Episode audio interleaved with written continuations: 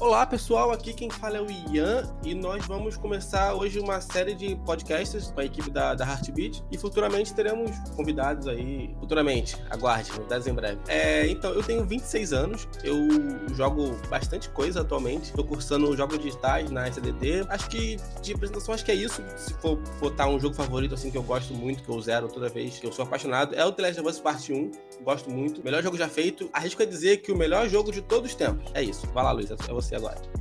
Oi, pessoal, prazer. Eu me chamo Luiz Felipe. Eu sou desenvolvedor independente também na Heartbeat Game Studio. Tenho 25 anos, é, sou game designer pela Pix Studios e agora estudante, junto com o Ian e com o Rodrigo, de jogos digitais. Mais ou menos um ano aí já no Instituto Infinite, aqui no Rio de Janeiro. É, sou um jogador aficionado com jogos de carta. Eu sofro muita, muita zoação deles também por conta disso. E a gente já tá trabalhando há algum tempo junto na Heartbeat. A gente resolveu aí fazer um, um podcast para poder compartilhar com todo mundo mundo, é um pouco das experiências que a gente tem, um pouco do, do networking que a gente acaba fazendo, de eventos que a gente participa, de coisas que a gente aprende. É, vai ser um, um lugar bem legal para a gente compartilhar informação, falar um pouco sobre é, o cenário de jogos, tanto no Brasil quanto mundial. E é isso aí.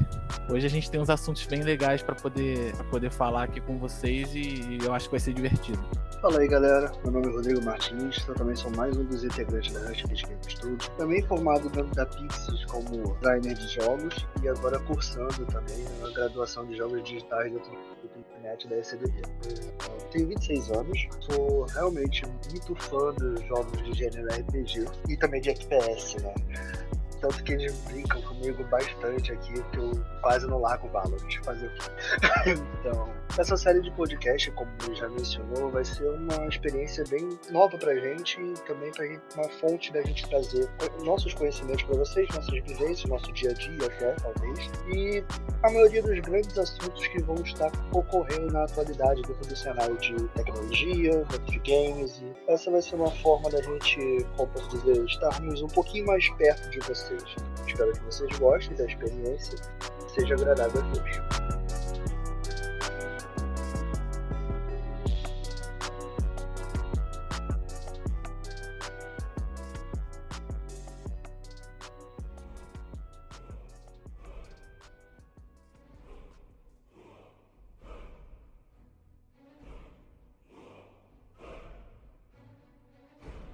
Então, a nossa primeira notícia de hoje é uma coisa que quando eu, eu, eu olhei, eu vi a matéria, eu falei, não, pode ser, não pode ser, velho. Não pode ser. Que é, segunda-feira, dia 21, né, a, a Microsoft revelou que ela comprou a ZeniMax Media. Aí eu te pergunto, Luiz, o que, que vem a ser a ZeniMax Media? Quem a ZeniMax Media tem ali em volta do berço dela? Diz, diz aí, diz aí. A, a ZeniMax, ela é, é nada, ma nada mais nem nada menos porque um, um dos estúdios que possui a, a, Bethesda, né? Todo mundo aqui com certeza já jogou algum jogo do, dos grandes títulos que, que a Zenimax trouxe pra gente aí com a Bethesda, que foram Fallout, The Elder Scrolls. Cara, e, e assim, são jogos sensacionais, tem muita coisa ainda boa por vir. E a notícia que a Microsoft ter comprado o estúdio da Zenimax assim, foi uma grande bomba em, em diversos aspectos, seja é, no valor de compra, seja é, com, com, jogos que estão por vir, as dúvidas que surgiram acerca dessa compra. Então, assim, é, é um assunto bastante polêmico, eu diria. E tipo, e, tipo, quando eu vi o valor, eu falei, caralho, tipo assim, você acredita, que eu, você acredita que eu achei barato? Eu achei barato, velho. Você achou barato? barato. Um valorzinho de 7, 7 bilhões e meio? Eu achei barato, reais cara. 41 milhões? Eu achei barato. Sabe por que eu achei barato? bilhões? Desculpa. Porque é muita coisa, cara. É muita coisa que a ZeniMax Media tem. Tipo assim, e são mídias importantes, cara. The Elder Scroll, velho. É, mano, é Doom. É muita coisa, sabe? Wolfenstein também. Wolfenstein também. Sim. É muita coisa importante que agora a Microsoft vai ter aquilo ali na, na panelinha dela. Agora você imagina o, o The Elder Scrolls 6 exclusivo do, do Xbox. Mano, é um bagulho surreal. Então, cara, uma Isso das aí é um assunto que você tocou que é realmente muito interessante, cara. Porque eu não acho que vai ser exclusivo, não acho que não vai ser, mas. É, ser. uma das principais preocupações que ele levantou depois dessa compra foram exatamente esse assunto, os exclusivos. Antigamente a Bethesda produzia bastante jogos, inclusive alguns eram exclusivos da PS, é, do, do PlayStation, né? Sim, da Sony, então, sim. Exato. Se, eu não me engano, se eu não me engano, o The Elder Scrolls 6 foi anunciado na conferência da Sony, se não me engano. E além disso, Cara, a Bethesda já tem vários e vários jogos anunciados, né? Tanto com um deles é o é Starfield. E além disso, a gente sabe, né, sabe que tem outros aí em segredo, né?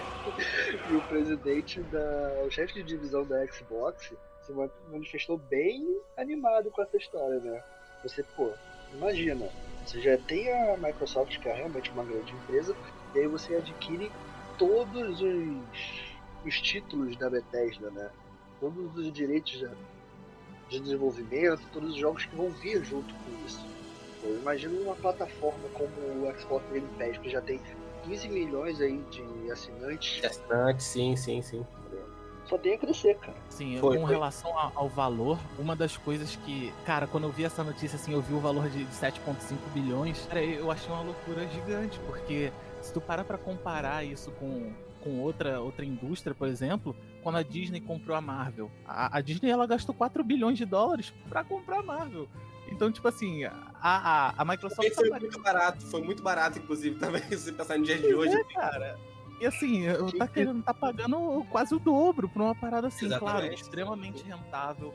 Assim, é... pra gente, é, 4 bilhões seria o mundo, né? Mas se você parar pra pensar no tamanho da indústria, no tamanho da empresa, o nome por trás, é um Sim. valorzinho, né, que poderia ser um pouquinho aumentado, né? Fora que, assim, a gente fica muito também na dúvida sobre o, o posicionamento da Microsoft com relação a, ao lançamento dos outros consoles, né? Porque é, ainda meio que falando um pouco de valor, algum tempo atrás também a, a Microsoft ela comprou a Mojang, pagou um valor ali de, de 2,5 bilhões, se não me engano, e tratou assim como empresa parceira, teve ali a, a, a oportunidade de pegar o, o Minecraft Dungeons, por exemplo, e colocar como um jogo exclusivo, mas não fez isso. Sim, né? sim. Acabou deixando passar para Nintendo Switch, passou para PS4 e é, essa decisão é uma das, das grandes decisões que a, a Microsoft tem que tomar, porque assim eu, eu, entendo que eles estão comprando os estúdios para poder dar uma alimentada no, no, no, Xbox Game Pass, tá? Ótimo, é, no catálogo, com, com preços ótimos e tal, com jogos, com se ele lançar os exclusivos, que consequentemente, se ele bota o, os jogos da, da Bethesda como jogos exclusivos, vai ter uma. Muita gente. Sim, vai, vai ter um, um estouro assim de, de vendas do Xbox. Mas por outro lado, você para pra pensar que eles estão pegando esses jogos para estar tá colocando futuramente no, no, no Game Pass, pra poder vir com valor valor mais ok. E aí, o que que tá valendo, o que que tá valendo mais a, pena? O outro lado da moeda, cara. A gente também tem que olhar o outro lado da moeda. Não é só a Microsoft que vai ganhar muito com isso, cara. Que em tese, a Bethesda ainda continua com os estúdios dela em autonomia, entendeu? Uhum. Então, além do, da expertise que eles já possuem, eles vão ter agora por trás muito mais tecnologia e recursos para poder trabalhar. Eles vão estar em conjunto com a Microsoft. Então a gente pode esperar, acho que, uns jogos muito melhores vindo por aí com umas dinâmicas mecânicas e até gráficos surreais, velho. É, acho que essa, essa compra da, da, da, Microsoft, cara, ela faz total sentido você pensar no, no mercado da Microsoft, no que, que a Microsoft está querendo fazer. Porque a Microsoft, cara, de um tempo para cá, eu acho que desde que lançou a, a nova geração, a, a, série X e a série S, a Microsoft ela não quer brigar com a Sony. Eu acho que ela já se conformou que ela não tem esse, esse, esse patamar de querer vender mais console que a Sony. O que a Microsoft quer, ela quer vender serviço, que é o que ela vem investindo bastante, que é vender o Game Pass, vender esse, esse tipo de serviço que a Microsoft. Deixa eu falar, é uma, é uma estratégia muito, muito esperta, porque a Sony não tem nada para competir com isso. Não tem. Cara, e aquela. Não tem nenhum serviço um, parecido com isso. Um dos melhores serviços quando anunciaram, pô, um dólar, velho, o Game Pass. Você vai ter direito um monte de jogos. Um dólar, velho. Eu assino o Game Pass há mais de um ano já, cara. Tipo assim, eu, eu não me arrependo. A, a, versão que eu tenho, inclusive, é a versão Ultimate, que é a versão de PC e Xbox ao mesmo tempo. E, tipo assim, eu não pago um valor absurdo. E eu tenho todas as vantagens de poder jogar online no Xbox, de ter os jogos, uh, os lançamentos que saem no mesmo dia para jogar e para fazer não sei o quê. Cara, a, a Game Pass é um serviço muito bom muito bom mesmo. Eu super Sim. recomendo todo mundo que quer ter um catálogo. Tipo assim, você, você nunca vai chegar e falar, pô, não tem nada para jogar. Não, não, isso é mentira, porque sempre tem jogo novo lançando. Recentemente lançou aquele The Medium, que é um jogo exclusivo da nova geração.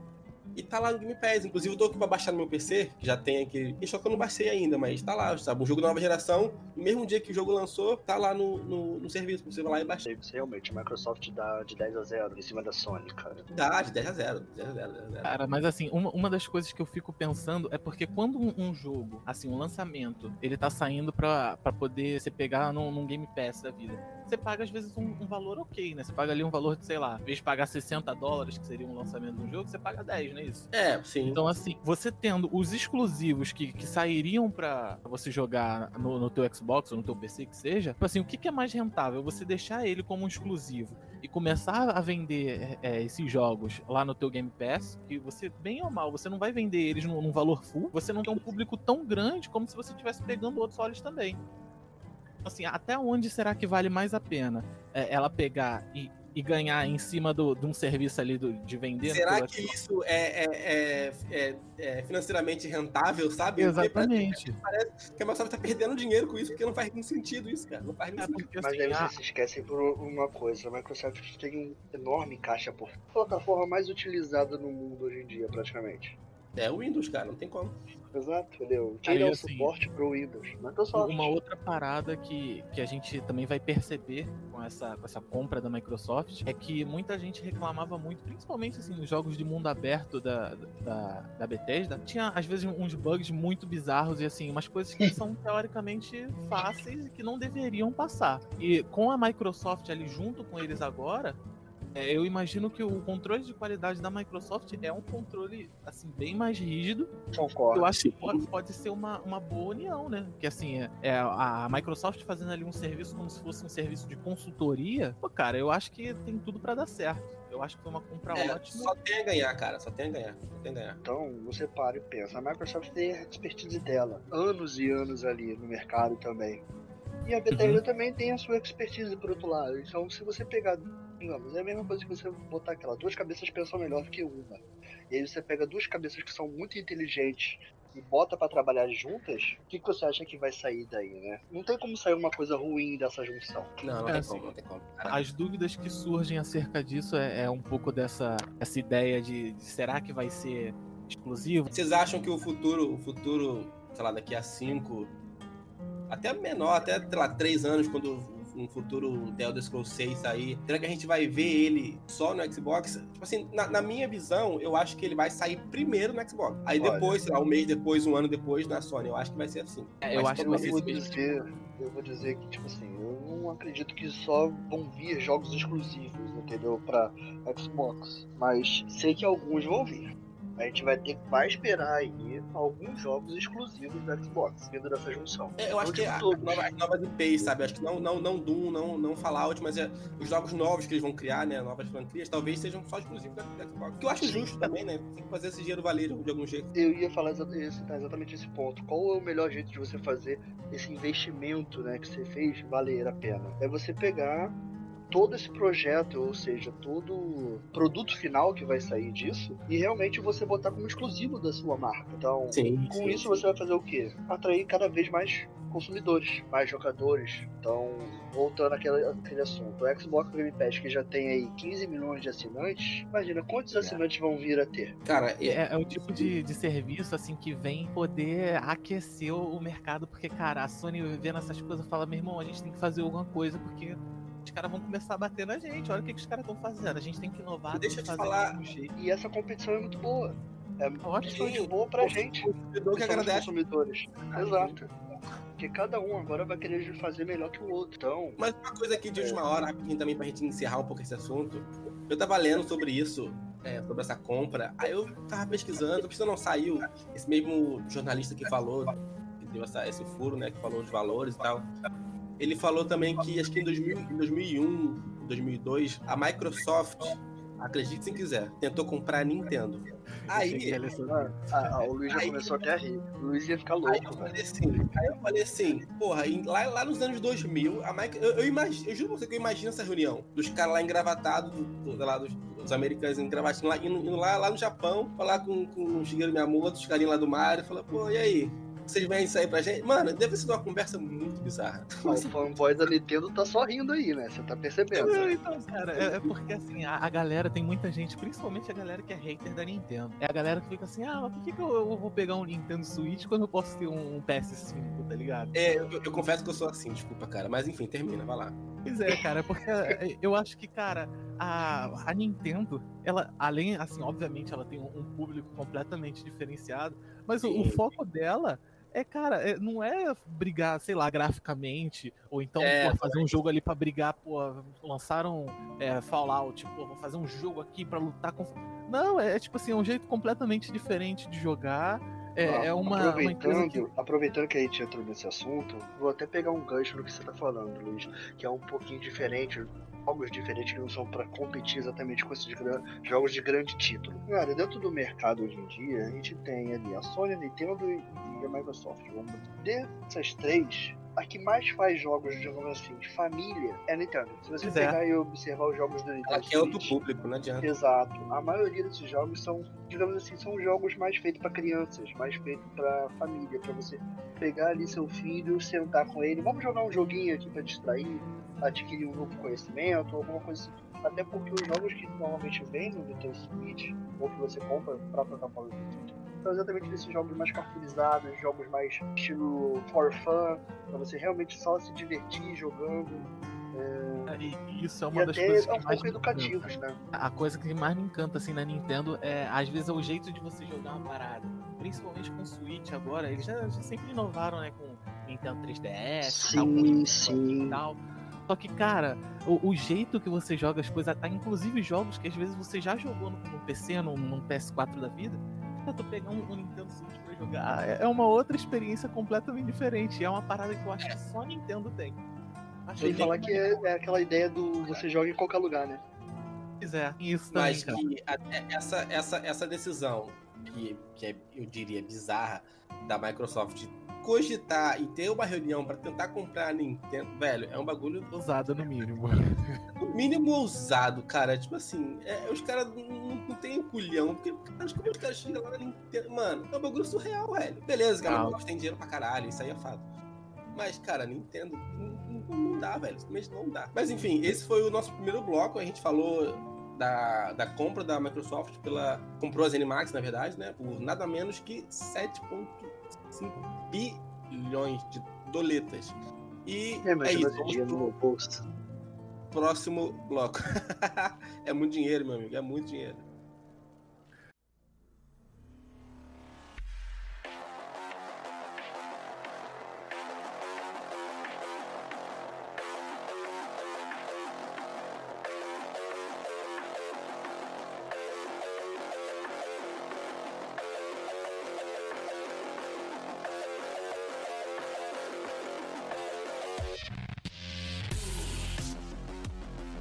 Voltamos aqui para o nosso segundo bloco, que é um assunto polêmico, meus amigos. É um assunto bem polêmico que. Vamos lá, vamos lá, sem, sem enrolação. O assunto é o Crunch que teve e toda a treta, toda a treta não, grande parte da treta que houve no desenvolvimento e no lançamento do Cyberpunk 2077, que o jogo já lançou aí no seu primeiro dia, já batendo vários recordes, já já superando o custo que ele, que ele levou para ser produzido. Um sucesso, só que, porém, muito conturbado, problemático aí, né, Luiz? A Sony fez umas cagadas aí também, a Microsoft, e aí? O que rolou disso aí? Cara, eu acho que o lançamento do Cyberpunk ele, ele veio tão carregado de tanta coisa negativa que chega a ser difícil até de listar, cara. Assim, era um jogo que a galera tava super animada, assim, vibrando, não sei o que, e aí toda hora era uma pernada diferente. Era atraso. Depois de tanta pressão da mídia, né? Pô, cara, que loucura que foi isso. Então, tipo assim, foi, foi um, uma quebra de expectativa com muita gente desde que o jogo saiu, porque pô, o que rolou de atraso o que rolou de, de 7-1, o que rolou de, de safadeza com crunch do dev, coitado. Cara, foi assim, tudo corrido, porque o nego tava louco, porque foi dinheiro demais injetado, era um projeto que tava demorando assim muito tempo já, já sendo feito, a galera numa pressão absurda, e acabou afetando o produto final e foi um desastre que assim eu nunca achei que eu ia ver uma parada desse tipo, especialmente com é, um, um jogo num jogo AAA desse tamanho, sabe, da da CD Projekt, que é uma empresa tão amada por muitos, The Witcher 3, jogo maravilhoso, lindo, perfeito. Eu adoro The Witcher 3.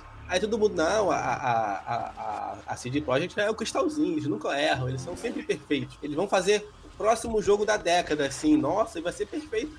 E, cara, a gente tomou um tombo, na verdade, né? A gente tomou um tombo. E essa era a grande promessa, cara. Cyberpunk era essa, essa era a promessa de Cyberpunk, né? Ser o próximo jogo que iria revolucionar a indústria de games e que seria, tipo assim, o jogo para ser lembrado por uma vida, para ser aquele realmente é, aquele concordo. jogo que seria o magnífico, que é aquele jogo que realmente ninguém ia conseguir fazer melhor, ninguém ia conseguir ultrapassar.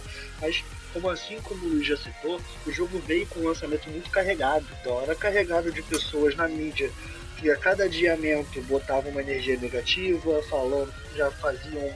Eram vários memes que surgiram com o Cyberpunk, inclusive um dos grandes famosos, né, falando que isso aí ia ser lançado em 2077. então, é, o brasileiro é realmente um povo muito criativo, né? E aí cada vez que saiu uma notícia desanimadora sobre um jogo que todo mundo estava com hype super elevado, vinha com consequências aqueles memes assim de criticando vinham pessoas que realmente botavam, digamos assim, mais um pouquinho de areia em cima, em cima da história. Eu realmente, cara, com toda essa pressão, eu acho que eles chegaram falaram um ponto, falaram assim, vamos lançar o jogo. Tinham muitas coisas ainda para serem corrigidas, o jogo veio aí vários bugs, várias, vários, digamos assim, coisas cara, que não estão funcionando inacabadas, coisas inacabadas, coisas inacabadas. Exato. Exato. Inacabada. Tipo, e, era, e era um jogo que, vamos lembrar aqui, pra quem não lembra, o jogo era pra ser, era pra ser lançado 16 de abril, cara. O jogo foi lançado 16 de abril 2020. O jogo foi lançado em dezembro, dia 10 de dezembro, cara. Tipo, são coisas. Você imagina como é que esse jogo acaba 16 de abril. Eu é. não imaginar. Imagina o jogo tava 16 de abril. Mano, não tem como, velho. Não tem como. Cara, e, e consequências é, dessa data, a partir daí, assim, já começou a, a, chuva, porque um pouquinho antes de, de rolar esse, esse, primeiro atraso aí, eles estenderam o prazo, falaram assim, pô, galera, o jogo não tá do jeito que a gente queria que ele chegasse para vocês, a gente vai dar um aumento é, nesse prazo aqui, poder deixar o jogo rodando tranquilo. Então, tipo assim, a galera que, principalmente quem já tinha tipo, comprado em pré-venda, quem tava lá, porra, vendo que no Reeves lá, pô, you are breathtaking, não sei o quê. Os caras postaram muito. Aí, pô, tu fala pro cara, não, pô, espera mais um pouco aí, porque não tá dando, não. Aí tu fica meio inconformado, mas tu pensa, pô, pelo menos o cara tá, Eles tá vendo melhorando. Sim. Tem alguma coisa muito errada e o cara quer consertar, pô, show. Então eu sei que o jogo vai chegar pra mim de boa. Redondo, eu, super é, bem. Eu vou esperar mais um pouco, cara. Isso aí foi só a abertura de porta do inferno. Cara, eu, eu, eu, eu, eu, era, eu, eu era esse cara, eu era esse cara. Eu tava lá no Twitter todo dia. Quando, quando eu, sempre que lançava aquele, aquele painelzinho vermelho, aquele mais amarela deles adiando, eu ia lá, eu defendia. Eu falava, não, vamos esperar, gente. Fazer ele vai botar aí. A Cid Red não, não vai fazer um jogo cagado, eles vão fazer um jogo a bater de frente ali com maior lançamento que então foi The Last of Us, né, desse ano passado. Eu falei, não, vamos esperar. Eu confio. Eu, eu, eu quase lancei uma hashtag. Eu confio na CD Projekt Red. Caraca, a questão é exatamente essa, né? Cara, uma questão é exatamente essa. E você tava pensando assim, o jogo tá sendo previsto para ser lançado hoje.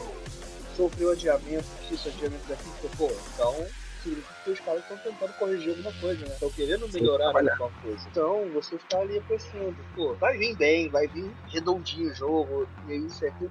E realmente não veio da forma que a gente esperava. Sem falar que quando ele foi lançado, tiveram vários youtubers que sofreram algumas coisas com isso, né? Porque o jogo não estava rodando 100% em algumas plataformas e aí a empresa simplesmente decidiu que, ah, não vou mandar o jogo para você. Pois é, exatamente. É, teve, teve, essa polêmica com os youtubers que foi, foi algo que eu também não imaginava que, que uma empresa é, do tamanho desse projeto fosse fazer um negócio tão maldoso assim, que alguns youtubers pediam as versões de, de console base, sei lá, de, de Play 4 e Xbox One padrão e simplesmente não receberam essa chave. Eles receberam as chaves para jogar no PC.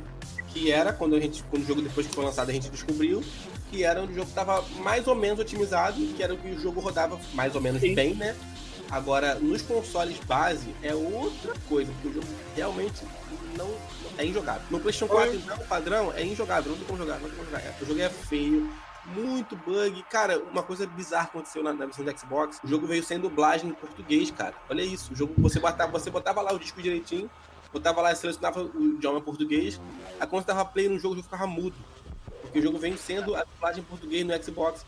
Cara, isso é um negócio que não, não, não tem cabimento, cara. A gente paga 250 reais num jogo desse tamanho, cara. Pro jogo vir desse jeito, cara. A brasileira é, é mais cara, caro, né? É mais caro É um negócio muito triste, cara. Você pagar um preço altíssimo por um produto e quando você recebe cara, o meu choque, na verdade, assim, ele começou, assim, em questão de, de, pegar e jogar. Porque o choque começou muito antes de jogar, né? Mas, pra, assim, na, nas primeiras cenas, você falando com as pessoas, aí o maluco tá com um copo bebendo, sei lá, qualquer merda. Tá na mão dele o copo. O copo saia voando pela sala. Eu falei assim, ok, é, é, um bug, mas não é um bug que, que me atrapalhou em porra nenhuma. É um, é um bug Sim, maluco. O grande bug da polícia. Vida que segue, vida que segue. Falando de bug, então vamos falar. E o grande bug da polícia? Você podia oh, cometer o que você quisesse, fazer qualquer ato criminoso e você não era pego, se você soubesse o bug.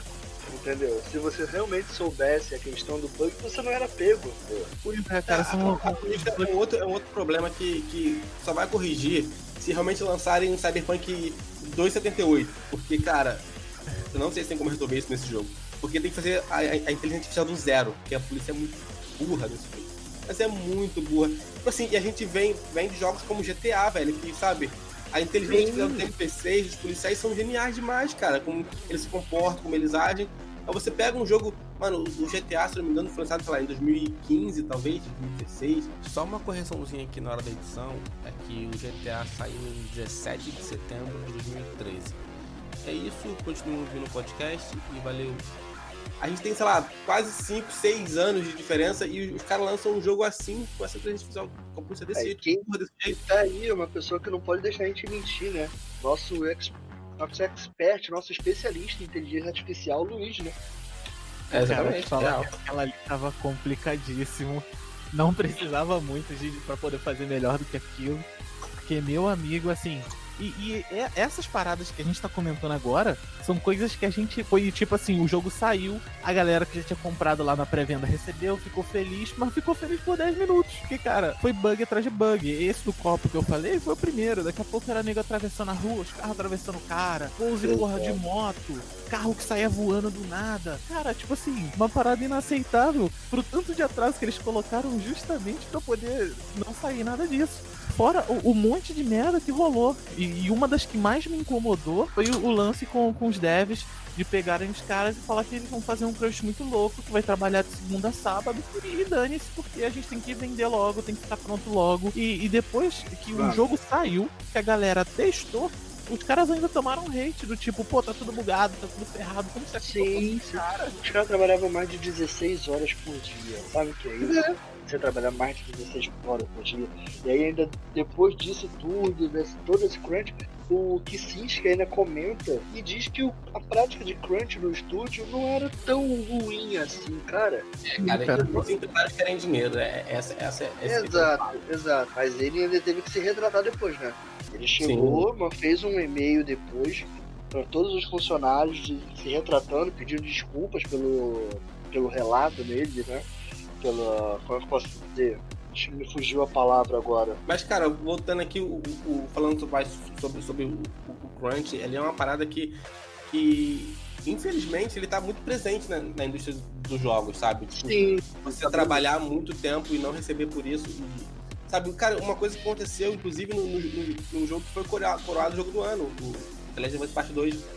Teve muito crunch ali, sabe? De nego trabalhando muito tempo sem receber sabe? Fazendo hora extra, assim, é obrigatório, porque é isso que é o crunch, você fazer hora extra, sendo você sendo obrigado a fazer, sabe? Você, é, é, é importante a gente falar, assim, é, é, importante explicar pra galera que, que não sabe o que, que é o crunch, que é, é uma prática recorrente da indústria. Sim. Você trabalhar horas extras ali fora do contrato, num período estendido, sem nenhum tipo de garantia, e que é uma coisa meio que cultural, assim. É, acontece uma pressão, diz que se esse grupo ele não se esforçar suficiente, ele vai deixar de entregar, é, que é totalmente necessário que ele faça é, é, esse tipo de serviço. E é, é, é um convencimento para o funcionário que é uma prática comum para entrega.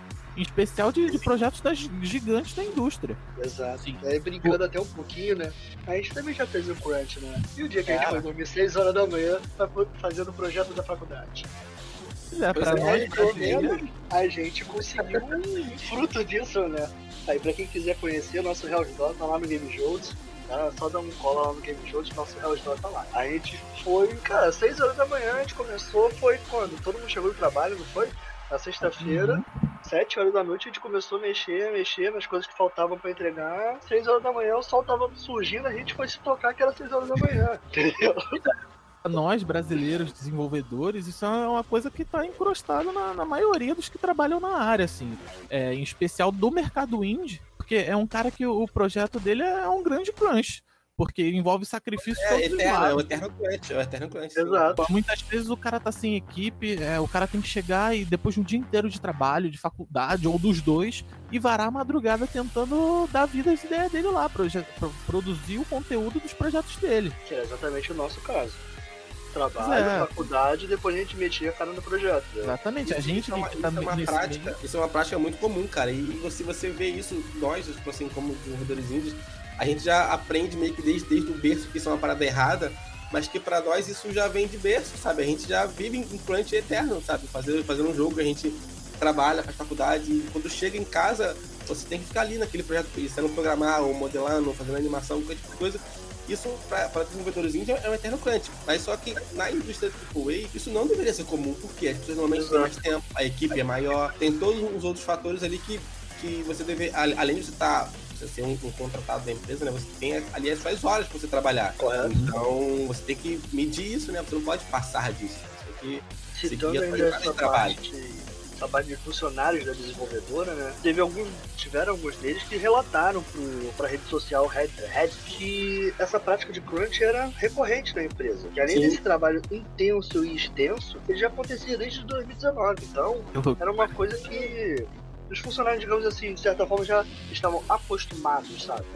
É uma coisa, para pensar, complicado, né? Assim, eu acho que também, é, pra, falando de desenvolvedor brasileiro, que uma coisa que envolve muito tudo isso é, na hora da produção é, é a da gente ser generalista também, né? Além de passar por tudo isso, a gente tem que ter um, um foco muito grande para conseguir adaptar toda essa rotina, trazer a experiência que a gente gostaria de criar da forma que a gente planejou e pensou. Assim, é, é, um lugar que, é, onde o, o apoio a esse tipo de trabalho é muito pequeno. Muito pequeno, exatamente. A gente, muita gente hoje no, no Brasil ainda enxerga o videogame como coisa de criança, jogo de azar, perda de tempo, e, e acaba com um mercado local, deixando a gente anos luz atrás de países que já entendem isso como cultura, como ferramenta de educação, como gerador de renda, principalmente. Então, pô, ah, o Vert, falando do, do brasileiro. Assim, fala pra alguém que você tá fazendo faculdade. Ah, você tá fazendo o quê? Jogos. Você vai pois é. imediatamente pensar o quê? Ah, ele fica jogando o dia todo. Não te leva sério. Exato. Exato, exatamente isso. Quando na verdade a pessoa não sabe por trás do que tem essa faculdade. Vamos até entrar um pouquinho nesse assunto, saindo, fugindo só um pouco do assunto central. É, na faculdade você aprende o quê? Mitologia. Você tem que aprender a filosofia por trás de tudo isso. Criação de personagens. Você tem que entender do gênero, gênero lote para criar histórias. Então, é, é, é, muito mais amplo do que se Exato. É uma visão muito mais ampla do que o, realmente o que a massa, a maior quantidade de pessoas pensa exatamente do que é de fato. Não é só brincadeira. A gente bate muito a cabeça com algumas coisas. Uma coisa que eu acho que a gente, como indústria em geral, não só brasileiro, a gente tem que evoluir, mas que também acaba gerando um certo destaque pro, pro desenvolvedor que consegue produzir algo realmente legal. Num quartinho dentro da casa dele, às vezes com uma equipe de outros dois, três, visto lá fora que como um cara que, que pode ser um coringa dentro de uma empresa grande lá fora. Porque Correto. é um cara que ele pode se especializar numa área, mas que ao mesmo tempo ele sentiu na pele como é cada área é, e consegue ele ser mais, mais maleável do Sim, que um cara ele consegue, que só... ele consegue tramitar em várias áreas ali ao mesmo tempo. É, um, do que um cara que só estudou programação ou arte, por exemplo. É, é um campo de visão muito amplo que, que, permite que, além de pensar fora da caixa, que, que é um requisito pra gente que trabalha na área, mas além disso é, é conseguir tirar as ideias do papel e trazer algo palpável no meio de um monte de dificuldade, que é o que às vezes dá o gás dentro de uma equipe de desenvolvimento. É. E as grandes empresas, cara, estrangeiras, gostam muito de funcionários brasileiros justamente por causa disso. Porque sabe que os funcionários brasileiros sabe, é, não são exatamente assim, ah, eu sou especialista nisso, beleza. Mas ele nunca fica só naquilo, sabe? Ele sempre tramita por vários, vários âmbitos, uhum. né? dentro do desenvolvimento, inclusive. Por exemplo, aqui, entre nós três, cada um tem a sua especialidade, sabemos disso, correto. Mas se você pegar, ah, faz isso aqui também, a gente faz. Então cada um sabe navegar, digamos assim, pela área do outro. Vamos botar dessa forma. No geral, eu acho que assim, foi uma, gra uma gafe muito grande por parte da, da CD, que custou muito em diversos aspectos e, e não valeu a pena. Porque assim, hoje com, com as, ainda com as atualizações, as correções, o jogo tá manchado, com todos esses escândalos, com quebra de expectativa que são coisas que não, não tem muito como você recuperar. Depois que acontece, tu fica manchado com aquilo. Por mais pois que o é, fosse ótimo. Só o jogo. Não só o jogo, como o nome da empresa, né? Porque, tipo assim, eu agora, depois desse tombo que eu levei, eu vou olhar com outros olhos para esse projeto. Quando lançar, lançar, é, um jogo, eu não vou ficar hypado, eu vou, pô, e isso também serviu não só para ela, como para as outras desenvolvedoras também. Que pra gente não ficar, ficar criando esse hype todo desnecessário, quando a gente recebe o produto, não é isso tudo, sabe? E isso serve para muita gente, muitas empresas. Inclusive. Você pode reerguer a moral consertando o projeto, como eles vêm fazendo. Vem criando política de devolução, que nem eles fizeram para devolver o, dinheiro da, da galera que tava insatisfeita. Teve muito imbecil que achou que ia ficar com o jogo depois da devolução. E, assim, a galera foi criando uma, uma expectativa que foi quebrada. E é, é exatamente o que você falou. O cara que vai chegar lá na loja, vai ver que é um jogo da, da CD Projekt Red, antes você olhava, falava, caraca, os caras estão fazendo Cyberpunk, caraca, os caras estão The Witcher. E agora você olha e lembra do, do desastre que foi o lançamento do Cyberpunk você fala, será que eu Mancha, né? Mancha o nome. Eu espero. É, será, será que vale a pena eu investir meu suado dinheirinho aqui que eu ganho, trabalhando pra caramba, nesse jogo que possivelmente pode estar todo quebrado? eu, assim, agora, sabe? Foram erros, cara, que, que, quebrou a confiança do cara, do que era fã maluco. É o cara que ia pra internet, que discutia com os caras e falava, não, o jogo vai ficar perfeito, o jogo vai ficar bom. Eu, eu era, eu era, cara, e não é só, só erros, não é só erros, são mentiras, porque eles mentiram também em dizer que o jogo estaria totalmente otimizado, porque eles, eles falaram isso, que eu lembro que, que, que eles faziam mensalmente o que era, acho que era alguma coisa Night, City Night, que era tipo um, um programa mensal que eles faziam, falando sobre uhum. notícias dos jogos, aí tinha um, um, uma, uma perguntas e respostas com os desenvolvedores e tal, com a galera. Eu lembro que em uma dessas séries perguntavam, perguntaram como o jogo estaria, né, nas plataformas básicas, e eles falaram que o jogo estava bem otimizado, o jogo estava rodando, que inclusive o jogo estava muito funcional. Eu falei, velho, beleza. Eu, eu, eu tenho aqui meu, meu Play 4 base, o jogo lançado, poder comprar e jogar. Era esse o meu pensamento. Até Cara, cair. Também é uma nesse falha. gancho aí, deixa eu só cortar só um pouquinho. Entrando nesse gancho aí, cara, eu vou fazer uma pergunta pra vocês, se vocês sabem, sabiam disso. Vocês sabem, dentro da própria equipe de desenvolvedores, quando teve aquele adiamento para dezembro, adiamento do jogo para dezembro, muitos dos desenvolvedores não sabiam do, do adiamento até a notícia se tornar pública. Pois é, cara, isso, isso é um bagulho muito errado, sabe? O, o, o, cara que estão lá, que lá, lá, lá os engravatadinhos, eles estão achando que a empresa é, pode fazer o que quiser, mas não é assim, cara. Os, os desenvolvedores ali, eles têm parte importante, eles, devem ser notificados disso, sabe? Que é um negócio importante, o jogo não vai ser lançado em tal data. Não é, é assim, é a, a imprensa lança e eles ficam sabendo. Não é assim que funciona. Lá, Deveria... lá no início, quando eu comecei a, a, a, falar agora há pouco do, do Cyberpunk, eu falei assim, porque era um caminhão de, de, de merda que veio à tona. Porque, cara, tu pega e, e, e tu vê a, as falhas que eles tiveram com o fã, as falhas que eles tiveram no lançamento disso, é, as falhas que eles tiveram com os colaboradores que estão envolvidos no projeto, que ao invés de, de terminar de vez com a cagada, ainda entregaram um jogo que deixou muito a desejar na questão de desempenho e de mais um monte de outras coisas.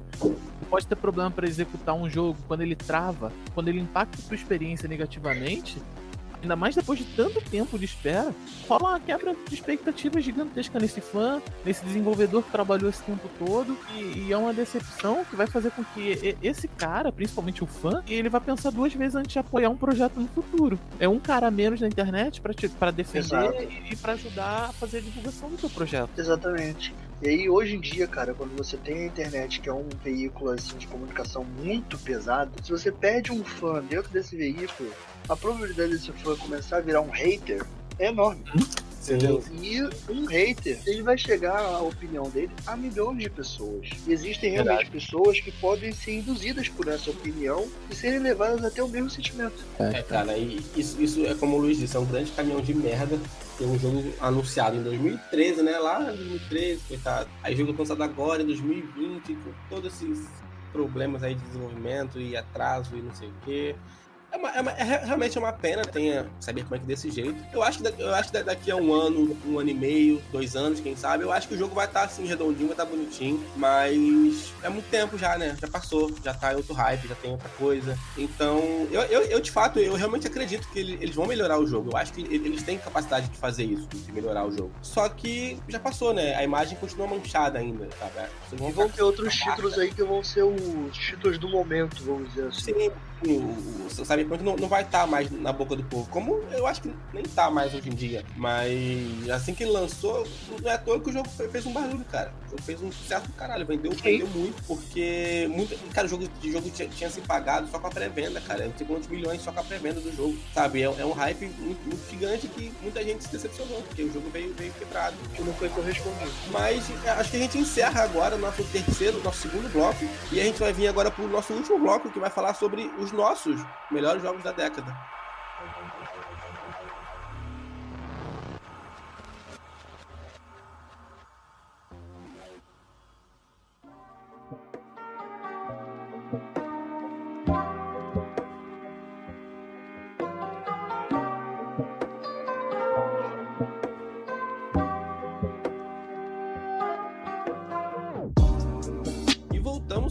Com os jogos, nosso terceiro bloco, né? Que é uma listinha nossa, né? De individual, né? Dos jogos da década, os nossos jogos da década, né? Que a gente vai falar de 2011 a 2020, que são os jogos que a gente, ou que a gente gostou mais, ou que a gente acha importante para a indústria, ou para qualquer motivo. E vamos lá, Rodriguinho, fala o seu primeiro aí. Pode, não, não necessariamente é o melhor jogo que você acha, mas tá na tua lista aí. Cara, na minha lista, eu posso ser sincero que vem de cara agora of War, é isso aí, é isso aí. Eu sou fã, sou fã demais, cara. Não tem como dizer que eu sou fã da franquia God of War desde o primeiro. E aí a gente até brinca falando, pô, God of War me ensina mais sobre mitologia do que a própria escola, né? Então. Isso é um fato. Era sempre aquela brincadeira, sempre aquele comentário, né? Quem nunca falou isso, né? God of War te ensinou mais sobre mitologia do que a própria Mas, escola. É, nós estamos falando aqui, estamos falando aqui então do, do, do, do God of War mais recente, né? Do, do Exato. Exatamente. Exatamente, meu querido. God of War é muito bom, tá maluco. Que é um baita de um jogão, é um baita de jogão, cara. eu, eu tenho que concordar que é um jogão. É um jogão, jogão. uma coisa muito. que eu achei muito boa, muito boa nesse último God of War que saiu, é o filho do Kratos, velho. Aquela coisa um pouquinho, digamos que você tirou aquele aspecto todo matança, todo de assassino do Kratos, botou ele um pouquinho mais pai de família entendeu? Sem perder toda a essência dele, mas botando um pouquinho para de família. E você, quando você tá jogando, o garoto parece que tem vontade própria, vamos dizer dessa forma, entendeu? É muito legal. É como é até um exemplo de, de como fizeram a Ellie no The Last of Us 1. Sim, sim, sim, sim. Eles pegaram aquela receitazinha ali que a Naughty Dog fez e fizeram melhor, assim. Não vou dizer que ficou a, interação, assim, a interação do The Last of Us eu ainda acho melhor, mas eles pegaram aquilo ali que a Naughty Dog, não vou dizer que a Naughty Dog inventora, mas aquela formulazinha ali. E, cara, deu muito certo, funcionou pra caraca. O, o, o, novo estilo de gameplay, né? Um pouco mais lento e tal, o Kratos mais velho, assim, cara, eu super apoiei a ideia. Jogaço, assim. Toda vez que eu, que eu, eu passava de um chefe e tava perto do final, eu falei, caraca, eu não quero terminar isso, eu quero jogar mais, quero jogar mais, quero jogar mais. É, é um jogo muito bom, muito bom mesmo, verdade. Pode. E aí eu não posso. Mas falando um pouquinho sem dar spoiler, né? Aquela última, vamos dizer assim. Não é bem uma cinematic, né? É, porque você tá no meio da luta, então tá rolando o vídeo, no meio do vídeo você tem que fazer algumas ações daquela luta com o Kratos junto do, do Kratos junto com o deus nórdico lá. Cara, é sensacional. Não, aquela, aquele, todo aquele trecho final ali, aquele é muito cinematográfico, é, é muito, muito, bonito. É muito sensacional. Aí quando você olha lá no final do jogo, toda aquela história retratada na parede, mano. Sim, no desenho do, do, do gigante, verdade, verdade. E, e, ainda te deixa no hype por uma possibilidade de vir mais um, né? Não, já, já, tá, já tá anunciado, já tá anunciado. Não, não, exatamente.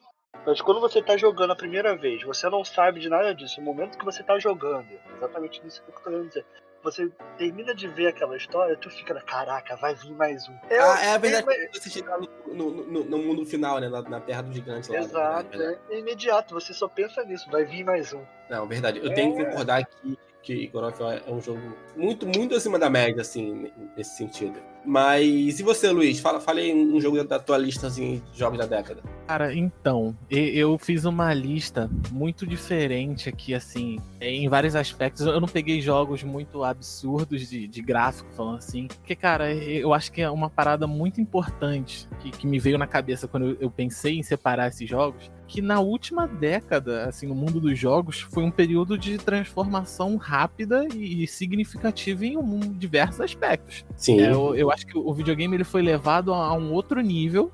Eu não falo só financeiramente, porque a gente sabe da potência que o videogame tem hoje. Mas eu, eu falo também como referência de, de cultura, de história, de conteúdo, inclusive é, muitos experimentais também. A gente sabe que você é... quer falar do Zelda, Luiz. Pode falar. Não vou. e, e, montando essa lista, assim, é, eu penso que a evolução ela é muito positiva porque, além da, da evolução, obviamente, é, ela tornou a gente muito crítico no sentido do que, que é bom, do que, que é ruim, do que, que é bonito, feio, o que, que é ético, moral. E, e eu acho que a gente conseguiu, durante essa década, percebeu o quanto o videogame faz parte da vida das famílias, modam características daqueles que estão consumindo aquele jogo. E é cara, uma das coisas. Você um que... ponto muito importante. Ultimamente, é, cara, nos é jogos, assim... você tem realmente muito essa parada de, de escolha ética, né?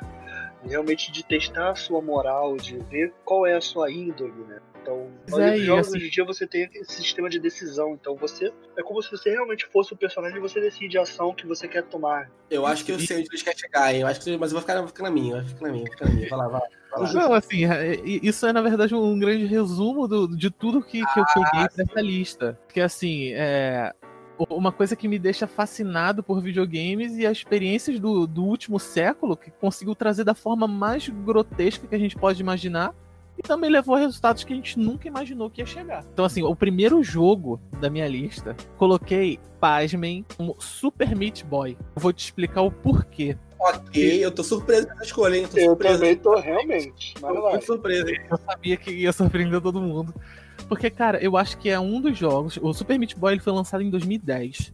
Ele é um dos jogos. O PS Vita? Acho... PS Vita? Não, o PS Vita acho que é mais recente. Bem, eu acho que ele saiu pra PS Vita, mas eu acho que ele saiu um pouquinho depois. Eu não tenho certeza. Assim, é, eu acho que o Super Meat Boy é um dos jogos que teve um grande impacto na indústria, porque, assim, além de ser um jogo de plataforma extremamente divertido, ele também marcou onde finalmente os jogos independentes começaram a ganhar visibilidade e vida, né? É a época onde esses jogos começaram a ser publicados na Steam, lá no Xbox Live Arcade, para um grande público. Era um jogo indie que estava sendo distribuído em grandes lojas, assim, para uma galera muito grande ver, e além de ser um jogo ótimo. Então é, é o primeiro jogo da minha lista porque eu acho que ele foi a porta de entrada para a gente entender o que, que é a indústria indie, é, como a gente vai ver enxurrada de jogos nessas condições que vieram na sequência. É, é o meu jogo. É, e, de, depois, de, e depois dele veio, veio, veio sucesso, veio, tem jogos maravilhosos indie, sei lá, Celeste, é um exemplos assim também, que é um jogo indie que é genial, lindo demais, perfeito, maravilhoso. Sim.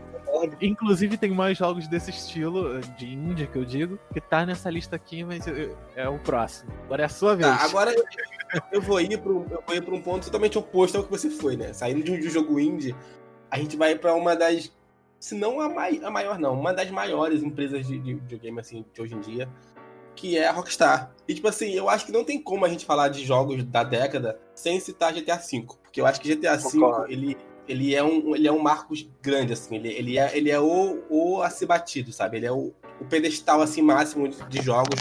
Como serviço, como, como, como tudo, sabe? Porque, cara, o GTA, ele é um jogo muito importante. E, e ele vem faturando e fatura muito ainda, sabe? Ele dá é rios de dinheiro pra Rockstar, sabe? É um jogo... Assustador. E, e, e, Sim, é um jogo assustador, cara. E é um jogo que tem conteúdo, sabe? Não é só dar tirinho, atropelar as pessoas. É um jogo que tem uma história muito legal, assim. Mas, cara, é um jogo que tem conteúdo, sabe? Ele, ele tem uma história para contar. Ele não é só mais um jogo da lista GTA que tá ali pra Concordo. só acrescentar um número. Ele é um jogo É como, que como financeiramente. vocês bem sabem, né? Eu não sou tão fã assim da franquia GTA, tá? Quem é mais fã Uhum. da franquia GTA, pra vocês terem noção, é minha namorada. Minha namorada ama GTA, mas É bom, cara. Então, mas uma coisa que você reconhecer muito bem é que GTA V é um jogo muito bom. Cara, todo aquele Cara, mundo aberto, aquele mundo aberto que foi criado pra GTA, é uma coisa surreal, cara. É uma coisa sensacional. Aquele mundo aberto realmente me impressiona, porque é enorme, entendeu? E é um mundo vivo, cara. É um mundo vivo, E é sabe? realmente Você, um mundo vivo. difícil você, você ver um jogo da- desse nível, sabe? sim, concordo. Os NPCs têm as suas rotinas, sabe? É um, é um negócio muito, muito real. Eu acho que depois de, de- de- de GTA lançou isso, as outras empresas começaram a enxergar mais também a Rockstar e falar, pô, os caras são, são bravos, os caras têm potencial. Olha o mundo que os caras que os caras criam aqui. Sabe? Cara, E sem assim- falar da- das interações entre os personagens, os personagens principais ali, né? A história. Todo- e, tem, e também tem uma coisa importante que eu nem citei ainda, que é toda a parte do GTA Online, que é uma outra parada, sabe? É um outro universo, é um outro mundo. A galera faz RP, a galera, a galera joga como se fosse em vida real. Mano, é um negócio surreal o GTA Online também, que É, você tem duas ser. vertentes, né? Você consegue jogar Sim. o jogo de duas formas, né? Sim, sim. GTA Online é, tá aí pra, pra- pra provar também que a Rockstar também se inventa e faz um multiplayer que funciona, decente. Cara, uma das coisas que, que eu sempre penso ao falar em GTA, que, porra, GTA, não, não digo nem o 5, mas eu- lembro de quando eu ganhei o meu. Antes de, de ganhar o meu primeiro PS2, e aí eu, eu tinha um CDzinho que ele vinha com algumas demos do jogo do, do PS2. Eu não vou lembrar o nome do CD. Era um CD que acompanhava o videogame. Aí nele tinha a, a demo de vários jogos, mas o GTA, ele tinha o trailer. Cara, eu abri aquele trailer e eu ficava, não, não é possível. Como é que tu tem uma cidade inteira, um lugar pra você andar? Pô, tu pode pegar os carros e tu pode sacudir com o carro. E, e, cara, isso não entrava na minha cabeça. Pra mim, isso era coisa. Era magia negra. Surreal, né? Era surreal. Quando saiu o GTA V, cara, eu falei, não, isso é mentira, tá maluco? Olha o gráfico do cara, o cara é Aconteceu outro choque de realidade, outro choque de realidade. Cara, e assim, o jogo é, é uma parada assim, muito, muito inovadora. É um, é um, um, um jogo que tu joga por um bom tempo e, cara, tu não cansa porque a história é muito boa, porque você tem, no caso do GTA V, você tem outros personagens ali, você se envolve com aquilo que tá rolando. E, cara, No é, caso é do um GTA V você tem finais alternativos, né? Dependendo de qual decisão você tomar, o final é diferente, Isso, né? isso, Tirar um coisa, sim, sim, sim. Exato. jogar um do tamanho de GTA, com, com essas possibilidades todas, isso é uma parada que, assim, me faz ficar pô, fora de órbita, cara. Até hoje, assim. E, em especial, se você parar pra pensar no lado financeiro, cara, o GTA, pô, é lançado aí, sei lá, em 2015, eu acho, também. E, Não, velho, do- GTA, olhei aqui, vou, vou consertar meu erro. Deixa o eu- GTA saiu em 17 de setembro de 2013. 13, 13, 2013. 13, exato. 2013. Finalzinho ali do, do, do Play 3 e do Xbox 360. olha quanto dinheiro essa parada fez durante todo esse tempo, com as DLCs, com o modo multiplayer, com não sei o que. É, é, é assustador. É assustador. E até hoje, né, cara? Até hoje, você, se você falar ah, GTA V, tem muita gente, tem muita gente que joga GTA V ainda. Sim, Não. gigante. Ele foi gente. liberado, ele foi liberado de, gratuita, de forma gratuita na Epic Games. Eu vou ser sincero, eu baixei. Eu baixei também. Não, Joguei tá aqui no PC, jogo. tá, tá instalado, Joguei. joguei também, entendeu? Porque exatamente como a gente costuma aqui dizer entre a gente, né? A gente que tá nessa na carreira de games, né, na indústria de games, por mais que você diga assim, ah, não sou fã daquele título, mas você tem que jogar. Tem que jogar, tem que tem que jogar. referência. Porque Ah, todo sim. jogo te ensina alguma coisa. Todo jogo que você jogar, você vai aprender alguma coisinha assim. Vai ser uma mecânica que você vai falar, pô, interessante. Um detalhe assim no mapa que tu vai falar, poxa, legal isso aqui, entendeu? Todo jogo tem alguma coisa pra te acrescentar. Sem falar das próprias referências, como você mesmo citou, né? Verdade. Mas e agora passamos pra você, Rodrigo. Diz se tem mais um joguinho da, da sua listazinha de jogos da Mais década. aí. um joguinho. É, é- é meio sujo, né? Chamar de joguinho, né? Porque é, um, é um monstro, mano. Que realmente é um monstro lançado em 2015 entendeu? Que atualmente virou até série da Netflix. It, Deu trocado pro seu bruxo. Ó, oh, vale abundante. The Witcher 3. Aí. é, porque. Que jogão, velho. Realmente. Jogão. Voltamos àquela história de mundo aberto. Realmente é um mundo sensacional. É um jogo que.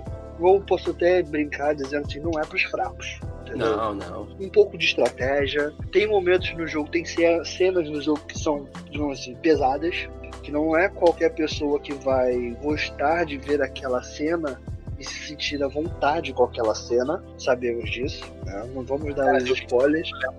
Eu joguei ele no, no, lançamento. Eu lembro que assim que o jogo lançou, eu fui lá, comprei o jogo lá no, no Play 4. Joguei pra caraca, sei lá, 50 horas, 60 horas de jogo eu, tenho, eu tinha no, no, no Play 4. Cara, é um jogaço, jogaço, jogaço. De tanto sucesso que foi o jogo, virou série na Netflix. A, a marca em si, The, The Witch, é uma marca, uma marca gigante Seja em livro, Correto. no jogo. Correto, exatamente. Tá aí, The Witcher 3, real. Jogaço. E aí você para pra pensar também nas mecânicas do jogo.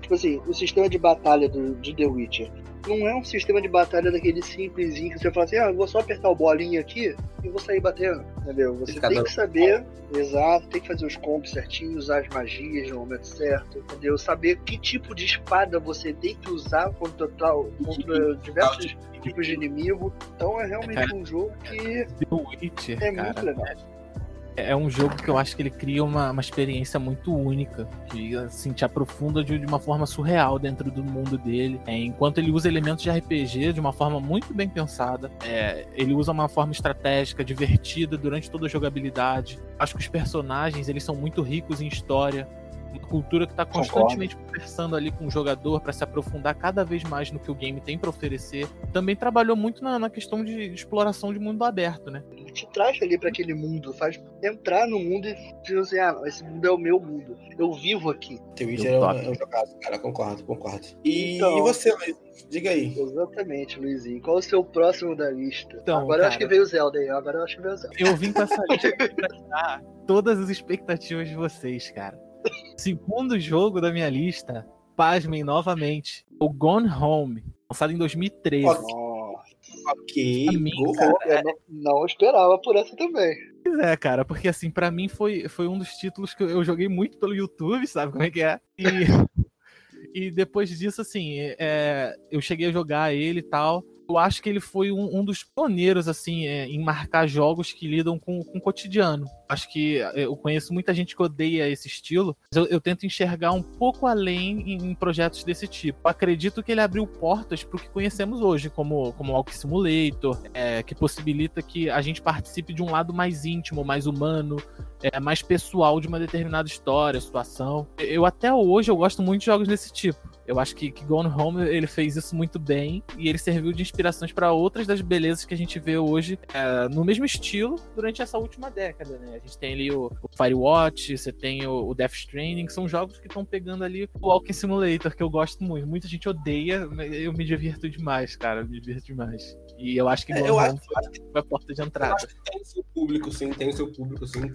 Cara, eu, eu já parei de, de, de julgar jogos desse tipo. Eu, eu aprendi a, a, ver o espaço que eles, que eles têm ali na, na na indústria. Eu acho que é importante ter jogos assim também, onde você só seja um bode, sabe? Eu acho que, tem, que é importante. Firewatch também é uma, menção, é uma menção honrosa, mas não entra como um jogo assim top da década e tal, mas é um jogo muito bom. Gosta de Walk Simulator, recomendo. é, cara, agora falando de mim, assim, botando mais um na lista, eu confesso que quando tava fazendo. Eu, eu separei, sei lá, uns cinco jogos pra poder falar, mas eu fui tirando por eliminações assim, e foi doendo muito meu coração. Mas eu acho que o, um dos jogos que eu também tenho que falar aqui, que eu não posso deixar de ser. ser não vou dizer que ser, ser justo, mas é um jogo que também lançou em 2015, se eu não me engano, que é o Bloodborne. Que é, pra mim, assim, da, franquia, da franquia Souls, assim, e, e From Soft, eu acho que é o, o, grande ápice ali que eles fizeram, assim, tirando Dark Souls 1, que também é genial. Mas o, o, o Bloodborne, cara, ele, ele chegou ali que. Hum, delicinha pra caraca, gameplay, tiro, papá, esquiva.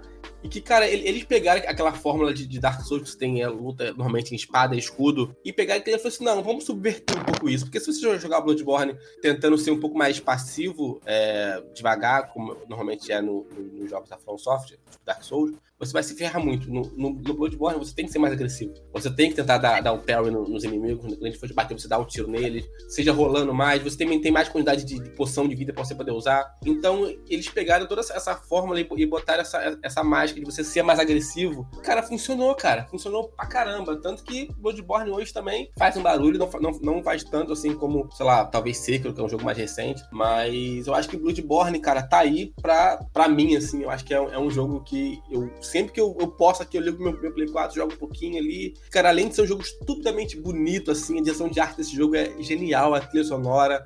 Cara, é um jogo assim que para mim me marcou muito quando eu joguei, que foi um dos primeiros jogos da, da From Software que eu joguei assim para valer. Falei, não, isso aqui eu vou pegar pra zerar. que é um outro jogo também que é um, uma mecânica bem difícil também, né? Você, sim, os sim, combates cara. são totalmente é diferentes do que o que você já está acostumado. Sim, é um, é um, jogo bem, bem desafiador. Não é todo mundo que consegue jogar ele e terminar ele assim. A, a DLC também que ele, que ele lançou é uma DLC genial demais traz um monte de conteúdo pro jogo. Cara, é, é, acho que Bloodborne é, é, um jogo tá aí pra também. Não sei que nunca jogou nenhum jogo assim da, da, da, da, da, da série Souls, da From Software. Eu acho que Bloodborne é um bom jogo para se começar, assim. Você vai apanhar bastante ele no começo, mas eu acho que ele é, ele é, mais assim, ele é mais intuitivo do que, sei lá, um Dark Souls 1, que é mais difícil. Então, cara, eu, eu, eu nunca falar, fui um jogador assim, muito viciado de, de Bloodborne em Dark Souls. Joguei bastante Dark Souls, joguei um pouco do 2, joguei mais o 3, joguei um pouco do Bloodborne. Cara, eu acho que ele tem o seu lugar nessa lista sim, porque ele é um jogo muito bom, ele introduziu um jeito novo de jogar, é, ele fez um, um, jogo criado de uma ideia diferente, é, criou uma, uma, base sólida de jogadores, de fãs que encontraram o lugar deles ali no, no estilo deles de jogos. E uhum. eu acho que, pô, é, são, são jogos assim que marcaram definitivamente essa, essa última década eu acho que eles têm o espaço deles na, na, sua lista sim. Você sabe que eu, eu não sou muito cara do, do Souls-like, porque eu fico muito irritado. é difícil demais e, e, eu sempre me dou muito mal. Eu, eu me arrisquei, principalmente com três, eu joguei por bastante tempo, mas eu apanhava que nem louco e eu ficava muito revoltado e dava vontade de desligar tudo. Falei, cara, isso não é pra mim não. Mas é, é, é um jogo que, que tem o seu lugar, cara. Eu reconheço Mas isso. esse é o efeito da franquia Souls em você, né, cara? Te deixar irritado é, ela quer ficar mais pontos, exatamente. E você fala assim, caraca, não aguento mais, vou desligar esse troço. Entendeu? Mas.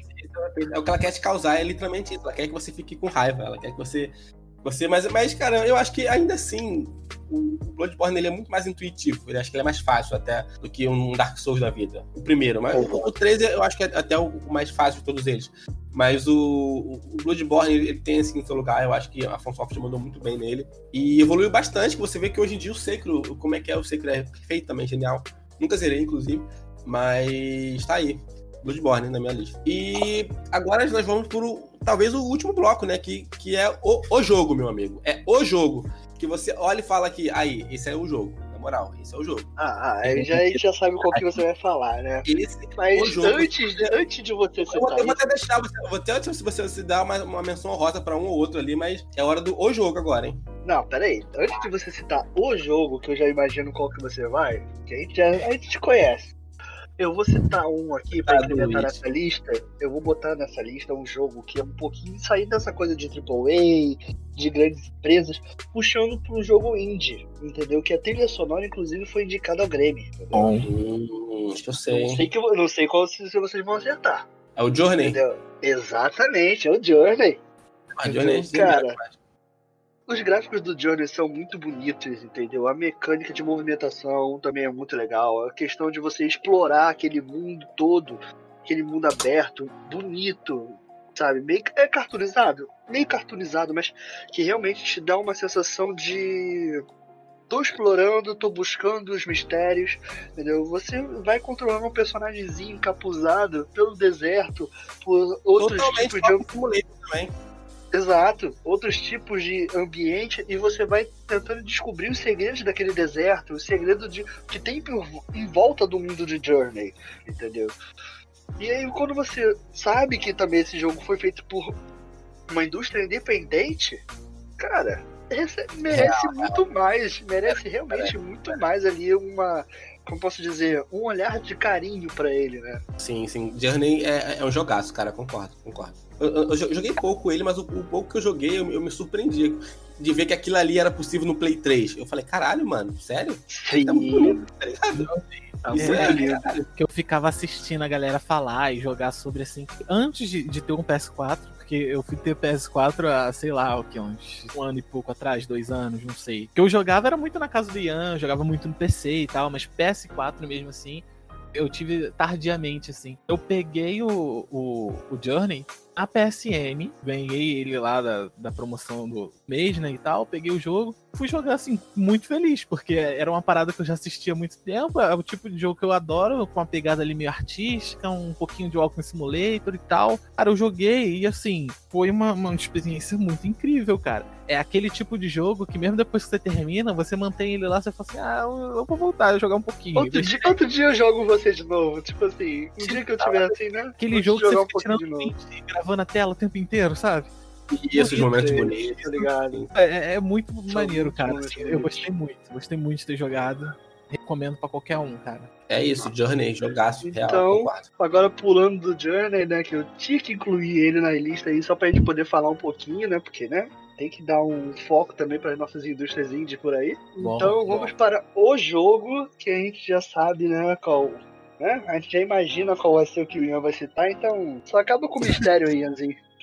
Eu sou, eu sou, tão previsível assim, cara. Eu achei que o Luiz fosse previsível. Agora eu não sei, não sei se eu, eu sou o cara mais previsível do mundo. Talvez eu seja, porque eu falo disso o tempo inteiro, talvez. Então, tipo assim, pra mim, assim, o ápice do gameplay, do supra-sumo do gameplay daquela delicinha, a ser lapidada, que você olha e fala assim, zero defeitos Pô, The Last of Us, cara, é isso, não tem como. The Last of Us, cara, é o jogo que eu falo assim, mano, com toda razão, eu falo isso até hoje, que é o melhor jogo que eu joguei na minha vida, na minha vida inteira. The Last of Us é, é, é o jogo que eu, eu, acho que foi um dos primeiros jogos que eu peguei, depois que eu zerei o jogo que eu terminei aquela última cena ali do hospital, falando do, do primeiro jogo da parte 1, que eu terminei eu falei assim, mano, é isso, velho, o videogame é, pode ser isso aí também, né? Não é só dar tirinho, não é só pular em plataforma, pode ser isso também, pode ser uma história, pode ser uma história Sim. que o cara quer contar, você pode se emocionar com aquilo ali, você pode se importar com aqueles personagens, sabe? Você pode olhar aquilo ali além, você pode, porra, se, se o mundo realmente tivesse um apocalipse, isso aí seria possível acontecer, sabe? Um cara Sim, completamente. O Last traz isso muito bem, faz isso muito bem, né? Faz isso muito bem, cara, faz muito bem. Eu, eu, eu gosto muito do, do, do segundo jogo, inclusive. Chorei diversas vezes naquele jogo, naquele jogo. Ai, meu Deus, não nem lembrar daquele jogo.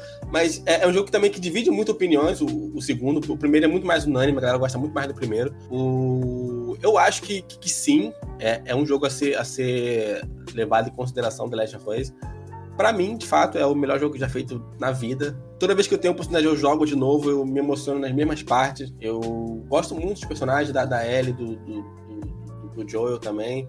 Cara, The Last of Us, pra mim, pra mim, Ianzinho, é o melhor jogo de todos os tempos.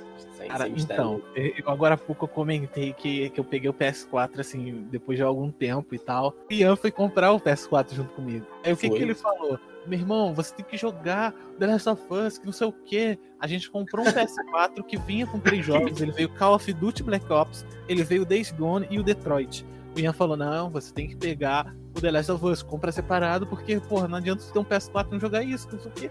Caraca, cara, esse, cara, é. esse, jogo deve ser uma parada assim incrível. E, e, pô, ele tava certo, cara. O jogo, assim, é um espetáculo à parte que conta um, um pouco da, da sensação que eu falei lá sobre o, o, o Gone Home, é, também conhece muito o íntimo dos personagens e, e, um pouco de um outro game que não é o que eu vou falar, não é o último, é uma menção honrosa que eu coloquei uhum. o Uncharted. Porque o Uncharted ele me agradou muito. Muito bom. A narrativa, assim, que é contada num jogo single player, que eu acho que o The Last of Us fez isso muito bem também. E, e eu acho que ele conta uma história extremamente cativante, é, que ensina que o, pro jogador que nem sempre uma obra-prima precisa ser só do tipo de estar sobre ali um, um, jogo de tiro, que você tem que atirar em tudo que se move o tempo inteiro. Sim, sim, correto. É, ele utiliza muito bem os momentos de, de tensão, de combate, de, de, interação entre os personagens. Inclusive, né, que, o, que essa o combinação... está virando filme agora. Vai ser estrelado pelo Tom Holland. Exatamente, um filme. Inclusive o Tom Holland citou recentemente, falou que as cenas de ação de Uncharted são as cenas de ação, são as mais intensas que ele já fez na carreira dele. Inclusive, ele levou. É, exatamente, ele rendeu alguns hematomas e arranhões pro cara. É, e você falar isso de um cara que é intérprete do Homem-Aranha, que tem que ficar pulando, fazendo mortal, um monte de coisa. Ele fala isso do Uncharted e você fica meio, caralho, o que que, que, que que, que, que, que tá vindo por aí, né? É, exatamente. Assim, eu acho que o, o The Last of Us ele consegue combinar bem essa gameplay divertida com esses cenários que são bem carregados de história. Foi o que fez um cara que nem eu, que eu sou conhecido por não zerar as coisas que eu começo. Sim, eu joguei com uma curiosidade tremenda, vontade de explorar mais daquele mundo, porque que dificilmente eu tenho essa vontade por, em algum jogo. Essas relações criadas, os objetivos que eles buscam, me cativou de um jeito muito especial, assim. E, e, eu não digo só dessa década, e sim eu digo que é uma das maiores obras-primas da história dos jogos, na minha humilde opinião. Acho que todo, é o tipo é... de jogo todo mundo tinha que jogar pelo menos uma vez, cara. É muito bom, bom Sim, mesmo. Sensacional, velho. É, a Trash of Us tá aí, mas também tem o que. Eu, eu, eu, vou falar isso aqui, eu vou falar, vou botar a mão na mesa, vou bater, vou falar que o jogo do Luiz é Zelda. Sim. Então, o jogo do Luiz a gente sabe que é Zelda, ele não quis não, botar não, na não, lista não, só, não, pra, só pra não ser previsível. Sejamos sinceros. Vamos, vamos deixar ele falar. falar, falar, falar Essa lista, meu irmão essa lista aqui foi para quebrar qualquer expectativa que vocês tinham. Viu aí, viu? Acertaram absolutamente nada da minha lista, tá? Porque o último jogo que eu, eu, eu guardei aqui pra gente poder falar é o Resident Evil 7.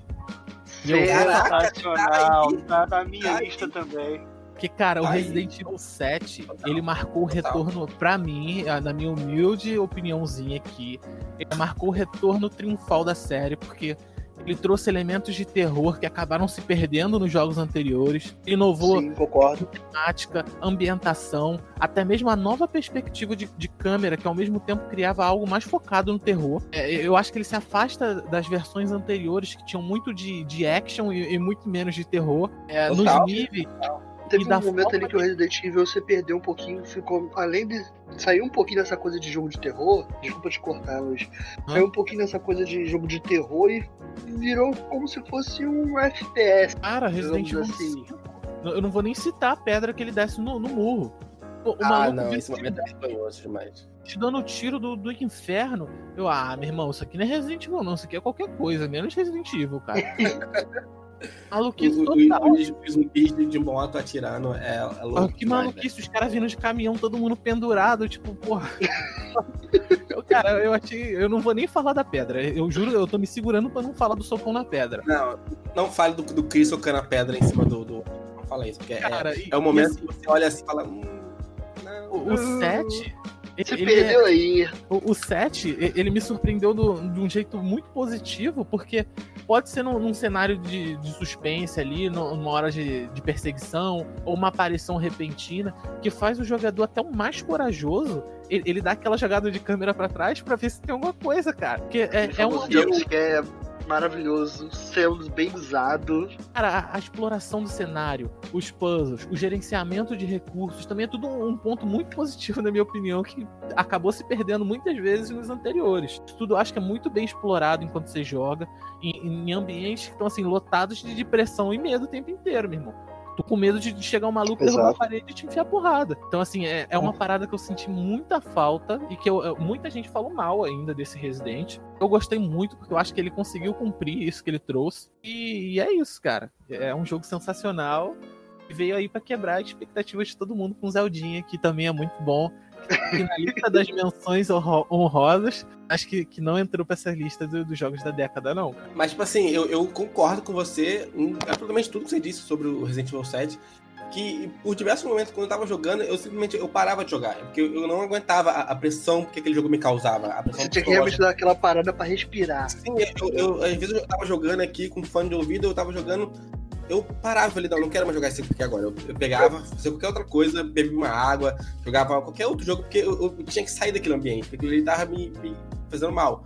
Quando você. Aquela parte que você entra no quarto da garotinha, da, da, da Evelyn, eu acho. Mano, ah. aquela parte ali é, é, é, complicada demais, velho. Eu tenho que fazer aquilo até hoje. Aquela parte é complicada. Né? Quarto escuro, aí começa a fazer uns, uns vultos, uns barulhos aqui no fone. Cara, é, aquela partezinha ali é, é muito complicado, é complicado demais. É um Rainbow jogo que eu ainda quero ter oportunidade de jogar no VR, cara. O VR deve ser uma experiência Nossa, cara, legal. Deve ser legal, uma. legal. Deve ser uma outra Você lembra? sensação, cara. Cara, Aí eu te eu- falo, até eu- aquele cara que é o mais corajoso do mundo vai gritar.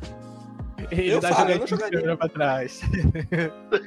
Total, total, Aí você vai total. separar os meninos dos homens.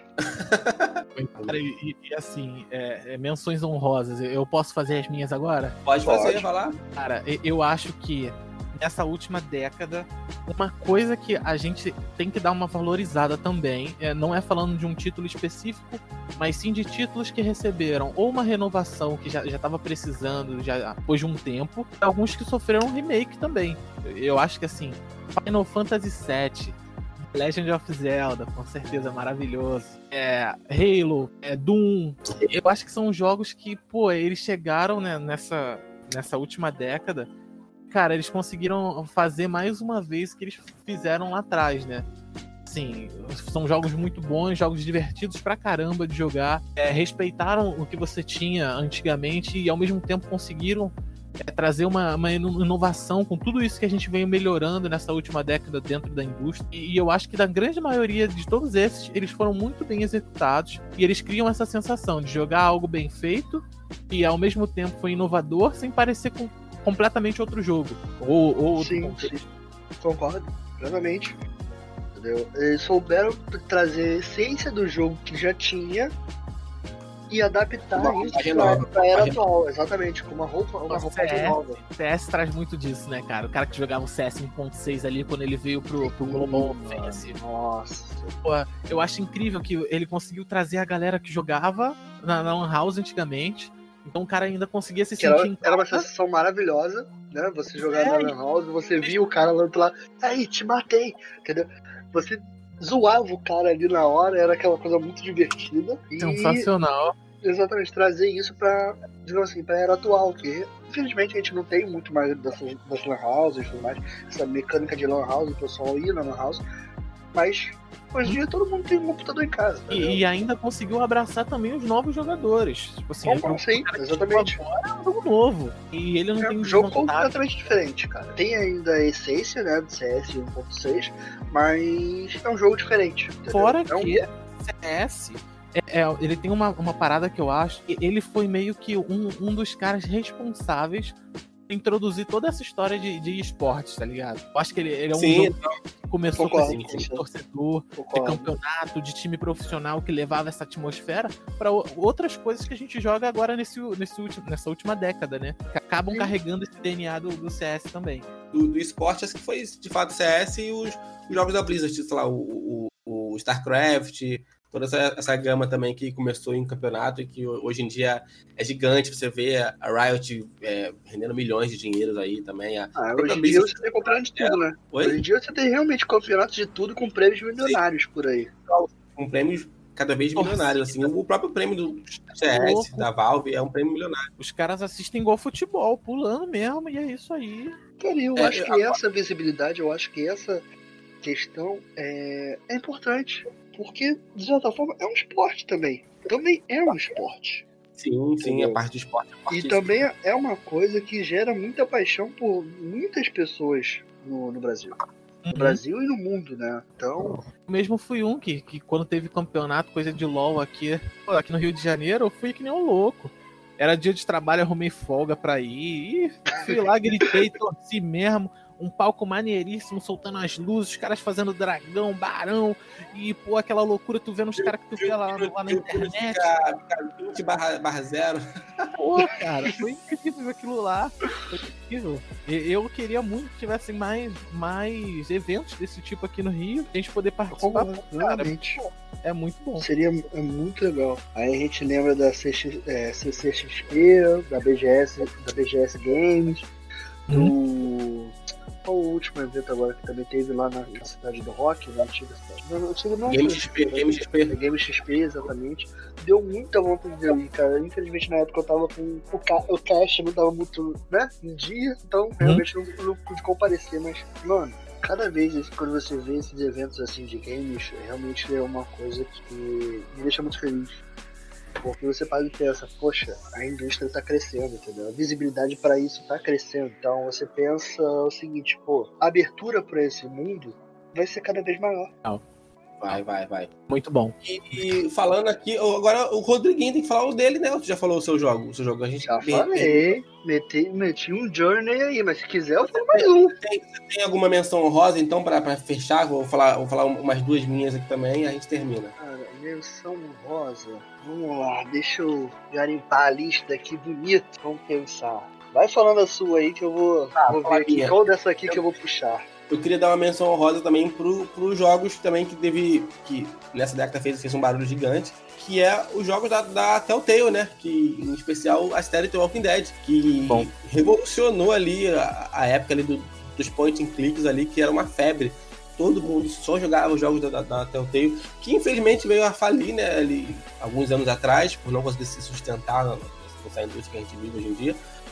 Mas eu acho que os jogos da, da Telltale têm sim seu espaço, têm sim sua importância. Em especial os jogos da, da série The Walking Dead, né? Que fizeram um barulho importantíssimo ali. São jogos muito bons, inclusive. Quem gosta de, de point and click, eu acho que deveria se aventurar ali nos jogos do The Walking Dead, da Telltale. Uma outra aqui também que eu deveria falar, que é importante, que eu joguei bastante. Infelizmente nunca zerei por vários motivos. Que é o Skyrim, que é o do Skull 5. Que é um jogo também importantíssimo, assim, pra essa década, que fez um, um baita de um barulho ali. É um jogo grande, legal pra caramba, a Bethesda mandou bem nele também. Teve diversos bugs quando lançou? Quando lançou? Teve. Mas eu acho que hoje em dia o que, o que deixa o Skyrim legal e, e- e viável são os mods que a galera faz pra ele, a comunidade em si, que, que trabalha muito em mods, que investe muito nisso, e deixa o jogo com uma cara totalmente nova. Seja de em perspectiva de câmera, seja em adicionar. Tem gente que cria histórias inteiras só com mods dentro do jogo. E isso dá, dá uma cara muito, muito legal pro jogo, uma cara nova que a, a própria desenvolvedora não pensou. Aí os caras simplesmente pegaram um jogo que, que elas deixaram ali o código livre e foram fazendo coisas em cima, material em cima. E é um jogo que eu devo dizer que é um jogo muito legal. Skyrim não é a, a, sé- a série da, da, da que eu mais gosto, assim, mas tá aí, Skyrim. Importante também. Show, show. Aí, aproveitando então, vou trazer as duas minhas menções honrosas aqui, que eu tava olhando a lista aqui, pensando quais que eu ia citar. E eu vou trazer dois, um pouquinho dois aspectos diferentes. Vou, vou, vou puxar um pouquinho do lado da sardinha do Luigi, né? Do Switch. E eu tenho que Então, trazer massa. o Super Mario Deluxe, que é aquele jogo mais família, é um joguinho muito divertido, cara, que você vai naquele Super. Você puxa o Super Mario, aquela ideia de brincar com kart, entendeu? É muito maneiro, é muito divertido o jogo. Aí você tem todas as mecânicas de usar os poderes especiais para poder atrasar seu adversário ou para te dar um buff, um benefício. É realmente um jogo super divertido, super legal. E puxar um que também é muito bem falado, foi alvo de muitas críticas positivas, Red Dead Redemption. E, cara, eu boto menção rosa pra esses dois, porque foram, apesar de gêneros diferentes, né, cada um soube trabalhar exatamente dentro do que se propôs. E realmente são jogos Uhum. muito bons, cara, de jogar. Muito divertido. o Red Dead Redemption, você tem ali aquele mundo maravilhoso, toda aquela mecânica de interação com os personagens, você, sabe, se sente dentro da história, né? Então, só tenho isso a dizer, cara. Red Dead é um jogaço, concordo. concordo. Sensacional, mano. Sensacional. Então, Você tem algum recado pra falar, Luiz, Rodrigo, pra gente finalizar aqui? Esse primeiro podcast? Eu tenho, tenho um recado Cara, dá o seu recado, Luiz, que depois, depois eu dou o meu. Então, é, convidar a galera para poder entrar lá no nosso site, heartbeatgs.com. A gente vai estar disponibilizando esse podcast, os outros episódios também. É, a gente está dando uma agitada também no nosso canal do YouTube. Chamar a galera para curtir lá no Instagram, porque tá vindo conteúdo muito bom aí e vocês vão gostar. Ó, meu É recado isso, é um pouquinho parecido com o do Luiz, então eu queria dizer que esse foi o nosso primeiro podcast, nossa primeira série né, do nosso podcast, e eu sinceramente espero que vocês tenham gostado. A gente está aqui para poder trazer um pouquinho de diversão, um pouquinho de novidade, um pouquinho de informação para vocês. É uma coisa especial pra gente, entendeu? Esse contato. E é como o Luiz falou, segue a gente lá nas redes sociais, a gente tem o nosso Instagram, que é HeartBeatGS, tem o nosso YouTube, entendeu? E principalmente no site. Se você tá em dúvida, ah, não consegui achar no Instagram, não consegui achar no YouTube, segue lá no site, HushBeat, é, entendeu? Tranquilo. Vai ser fácil lá, você tem link para todas as nossas redes sociais, você pode também conhecer um pouquinho mais sobre a gente, conhecer também um pouquinho dos nossos projetos e se por acaso quiser entrar em contato com a gente para poder puxar uma parceria, quiser ajuda em algum projeto que você está fazendo e para a gente seguir em frente, a gente eh, juntos e lançar o jogo, entra lá na página de contatos, manda um e-mail para a gente. Tem telefone a gente ainda não tem, mas em breve, em breve. E é como, né, mais uma vez, tornando as palavras do Luiz a minha, tem muito conteúdo bom vindo por aí. Então, estejam ligados. É isso, então. Sigam lá a Heartbeat JS no, no, no, Instagram. Entrem, lá, entrem lá, lá, no site também, que tem nossos projetos lá, tudo direitinho. O site está bem legal, bem, bem, bem intuitivo lá. Você consegue acessar ele no celular, em computador, tablet, qualquer lugar você acessa ele. É, a gente fica por aqui, por esse primeiro episódio, e até a próxima, pessoal. E valeu! Valeu!